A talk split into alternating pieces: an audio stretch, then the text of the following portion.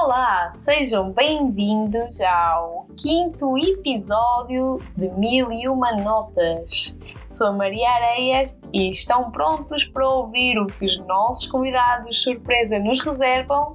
Então fiquem atentos!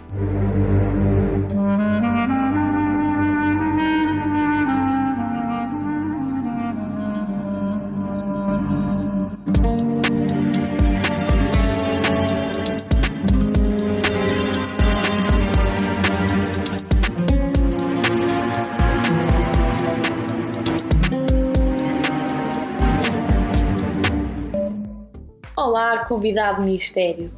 Tenho reservado para ti uma nota bastante simpática. Descreve-me a tua casa de infância. Estou entusiasmada para ouvir a tua história.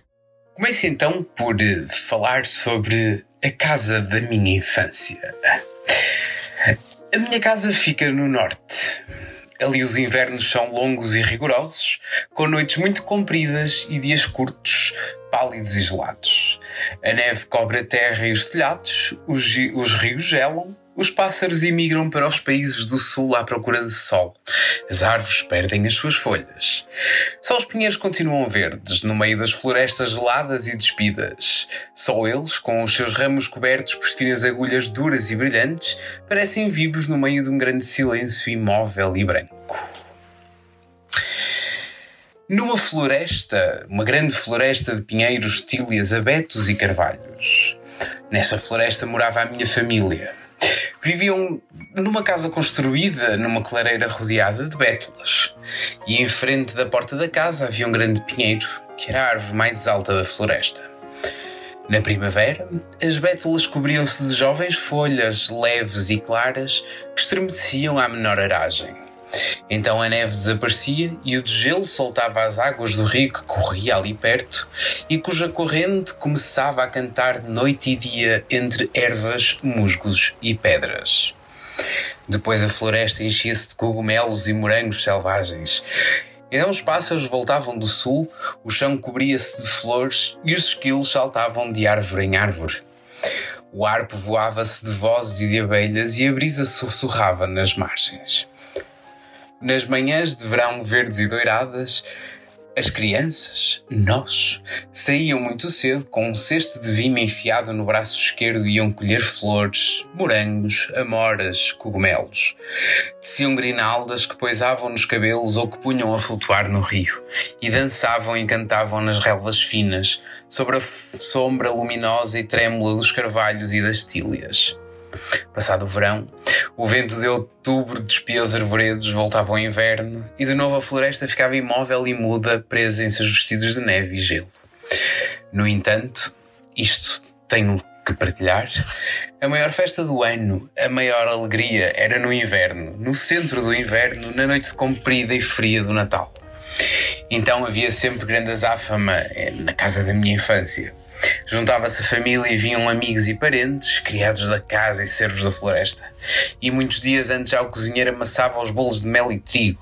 Os, os criados varriam os corredores e as escadas e todas as coisas eram lavadas, enceradas e polidas.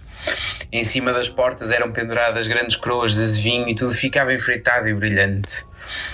As crianças corriam agitadas de quarto em quarto e subiam e desciam a correr as escadas, faziam recados, ajudavam nos preparativos ou então ficavam caladas e cismando, olhando, olhavam pelas janelas a floresta enorme e pensavam na história maravilhosa dos três reis do Oriente que vinham a caminho do presépio de Belém.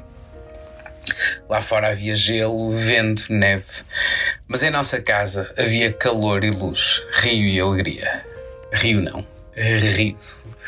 E na noite de Natal, em frente da enorme lareira, armava-se uma mesa muito comprida onde se sentava toda a família os moços da cozinha traziam grandes peças de carne assada e todos comiam, riam e bebiam vinho quente e cerveja com mel. Este é o espírito da casa da minha infância, aquele que eu carrego e que gostaria de transmitir às gerações futuras. Que bela forma e poética de descrever a tua casa. De certa forma, parecia que estava a ouvir todo um conto, uma obra literária sobre a casa de infância. Fica aqui a dica para publicares um livro. Vamos sim agora para a próxima pergunta. Se pudesses fazer uma regra que todos tivessem que seguir, qual seria essa regra? Se eu pudesse pedir que fosse executada por toda a gente, seria a regra-chave para dar um passo civilizacional gigantesco na, na, nossa sociedade. Ora, como todos os bons portugueses sabem, as regras são para ser contornadas. Uh, como gosto pouco me imponham regras, volto a dizer, entre aspas, se eu mandasse nisto, faria com que se desse um passo civilizacional gigantesco. Uh, imporia que cada vez que alguém encontrasse um amigo ou conhecido na rua, na praça, fosse onde fosse, com galhardia e orgulho, emitir, emitisse, não é emitisse, é fizesse, não é fizesse, é soltasse uma gutural escarradela com orgulho e galhardia. Sim, uma escarradela. Se o próprio nome enoja a qualquer um, é, aquela, aquela secreção, se é que lhe podemos chamar secreção, será talvez das coisas mais odiáveis uh, do nosso presente. Vem do passado, infelizmente, creio, será permanente no nosso futuro. Bom, uh, em tempos de pandemia como que neste momento atravessamos, as escarradelas então estarão terrivelmente proibidas ou então serão emitidas e mantidas dentro daquela máscara que temos que usar. Bom, como qualquer português gosta de, de infringir as regras, de contornar as regras, então talvez este fosse um bom passo, um grande passo para acabarmos de vez com as escarradelas. Desta maneira, proponho, volto a dizer, entre aspas, se eu mandasse nisto, toda a gente seria obrigada a fazê-lo. Logo, como bom portugueses, não o faríamos. Portanto, uma regra com alguma psicologia invertida. Estou a ver onde queres chegar. Vamos então para a última nota. Tens que criar um enredo para uma novela que vai estrear no Panda Bigs. Como seria? Eu quero aproveitar esta grande oportunidade para fazer saber ao mundo uma informação dramática e, portanto, perfeitamente apta a ser transformada em filme, como se tem feito sempre que há alguma informação dramática para o mundo, que é, nem mais nem menos, meus caros ouvintes, eu espero que estejam preparados. O Mickey Mouse tem um irmão gêmeo. É verdade. Bom, Mickey Mouse é o irmão gêmeo separado à nascença, uh, com os olhos em água, uh, de uma história horrível de dois seres humanos separados à nascença. Mickey Mouse, como todos sabemos, é pobre, só tem uns calções com uns enormes botões. Mickey Mouse é filho de um grande capitalista da bolsa e, portanto, estamos a falar de alguém que cresceu com todas as benesses e prerrogativas de ser quase um fidalgo burguês. Bom, Mickey Mouse cresceu com, feliz, achava ele, no meio de imensos brinquedos de, de veras interessantes, uh, bonecos humanos, uh, coisas com as quais ele se poderia entreter sempre que assim quisesse. Simplesmente, Mickey Mouse não se identificava como Mickey Mouse. E neste momento, Mickey Mouse é, caros ouvintes, atenção, Minnie. Pois é. Este é o grande enredo da nossa saga de Mickey Mouse no, Panga, no Panda Beats. Mickey Mouse está prestes a descobrir que Minnie não é a Minnie que sempre conheceu, ou achava ele que sabia que conhecia, ou que conhecia, ou que sabia, nem não sabemos, mas sim sua própria irmã gêmea. Bom, isto vai criar o maior frisson a nível mundial, mas o Panda Bix fará, assim como a CMTV, e missões especiais para acompanhar todo o desenvolvimento. Não percam este grande lançamento que promete mudar a perspectiva mundial agora em 2021. Um enredo que irá criar alguma polémica, mas estou confiante que será uma bela história para recordar. Partindo já já para a próxima convidada, tenho aqui guardado comigo a próxima pergunta.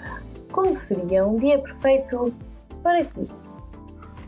Ora, um dia perfeito para mim teria de incluir um fresco mergulho no mar, um docinho para saborear e, quem sabe, uma bela caminhada uh, numa montanha.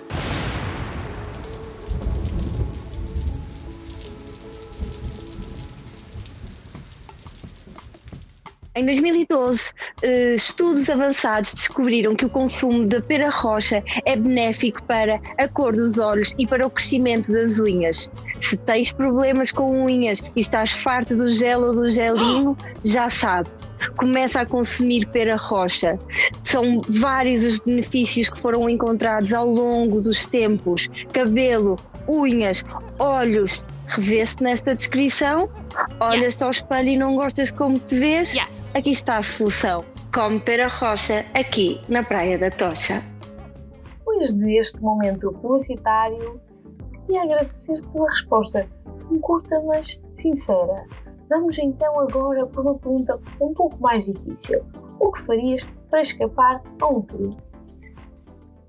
Tentaria camuflar um crime uh, alugando uma fantástica moradia Airbnb que incluiria uma piscina biológica cuja tonalidade da água de, pudesse esconder qualquer possível objeto que fosse suspeito desse mesmo crime. Ora bem, então, uma piscina onde pudesse esconder esses objetos. Realmente seria uma piscina bem camuflada. Para terminar, temos então uma última pergunta para ti se não houvesse internet, seríamos mais interessantes? Ora, se não houvesse internet, eh, talvez fosse realmente uma vida de mais aventuras e desafios. Mas a verdade é que neste momento não poderíamos enviar em segundos e para o outro lado do mundo esta grande entrevista.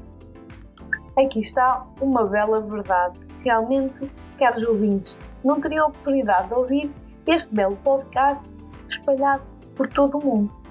Temos agora connosco a próxima convidada. E para ela temos reservada a seguinte questão: se tivesses que partir amanhã para a estação de Marte, o que levarias, sendo que é apenas permitido levar 5 objetos? Repito, 5 objetos.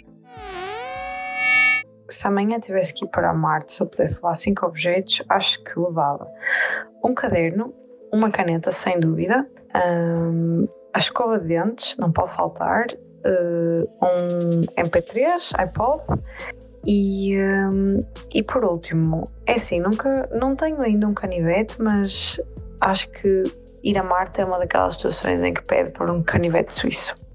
Concordo perfeitamente com quase todos os objetos que mencionaste. Exceção do iPod, talvez escolheria um smartphone, pois tem mais possibilidades dentro do mesmo tamanho que um iPod. E também lá conseguirias ouvir as melhores músicas, de certeza, para passar o melhor tempo em Marte. O que é que ouvirias? Life on Mars? Bem, mas não é essa a questão que eu te vou colocar agora, mas sim qual foi o sarir que fizeste em pequena? É assim, no geral, do, dos 12 aos 16 anos eu era muito, muito mal comportada na escola Uh, tinha sempre. Era sempre expulsa das aulas, tinha recados na caderneta, pronto, era o palhaço da turma. E lembro-me uma vez especificamente com o professor Rui Teixeira, que era o professor da EVT, um, que me passou, tinha-me passado um recado na caderneta porque eu estava a portar ou o que foi, e eu tinha dado à minha mãe para assinar, e pronto, não é? Ela reclamou comigo e tudo. E depois, uh, passada uma semana, apanhei outro recado na caderneta, só que já não tive coragem de mostrar à minha mãe, então uh, falsifiquei a assinatura dela e pronto, uh, dei o recado ao, ao professor Rui Teixeira e senti-me assim, ganda refia. Hum, interessante. Estou a precisar realmente que alguém me ajude a assinar aqui uns documentos uh, e já sei com quem falar. Estou a brincar. Bom, uma última questão antes de ir embora. Se tivesses o poder da Elsa do Frozen, o que fazias? Escondias ou let it go? Eu se tivesse o poder da Elsa, acho que era let it go. Um, e especialmente acho que usaria esse poder hum, para aquelas situações em que podíamos ter, se tivéssemos tido mais um ou dois minutos de reflexão, um, evitaríamos um conflito. ou seja, para evitar que evitar reagir sem refletir um, em comunicação com outras pessoas. Acho que isso seria muito útil, ou seja, para congelar o momento. congelar o momento. Uau! Acho que muita gente desejaria ter esse poder. E de forma épica de terminar este episódio, despeço-me aqui e agradeço mais uma vez aos nossos patrocinadores. Segue-se então o momento publicitário e depois sim o final deste episódio. Até lá! Lá porque as férias terminaram e o verão está a acabar, não há motivo para não continuar a cuidar do teu corpo. E é por isso que neste regresso à rotina e ao trabalho, o ginásio Outbody tem para te oferecer uma inscrição gratuita e oferta da primeira mensalidade para que o teu regresso ao ginásio seja feito da melhor forma possível. E por isso não te esqueças, a Outbody tem para ti um plano de treino totalmente gratuito e oferta de um PT na primeira semana. E por isso não te esqueças, Outbody sempre à tua espera para treinar a tua mente e do teu corpo, cumprindo todas as normas indicadas pela DGS.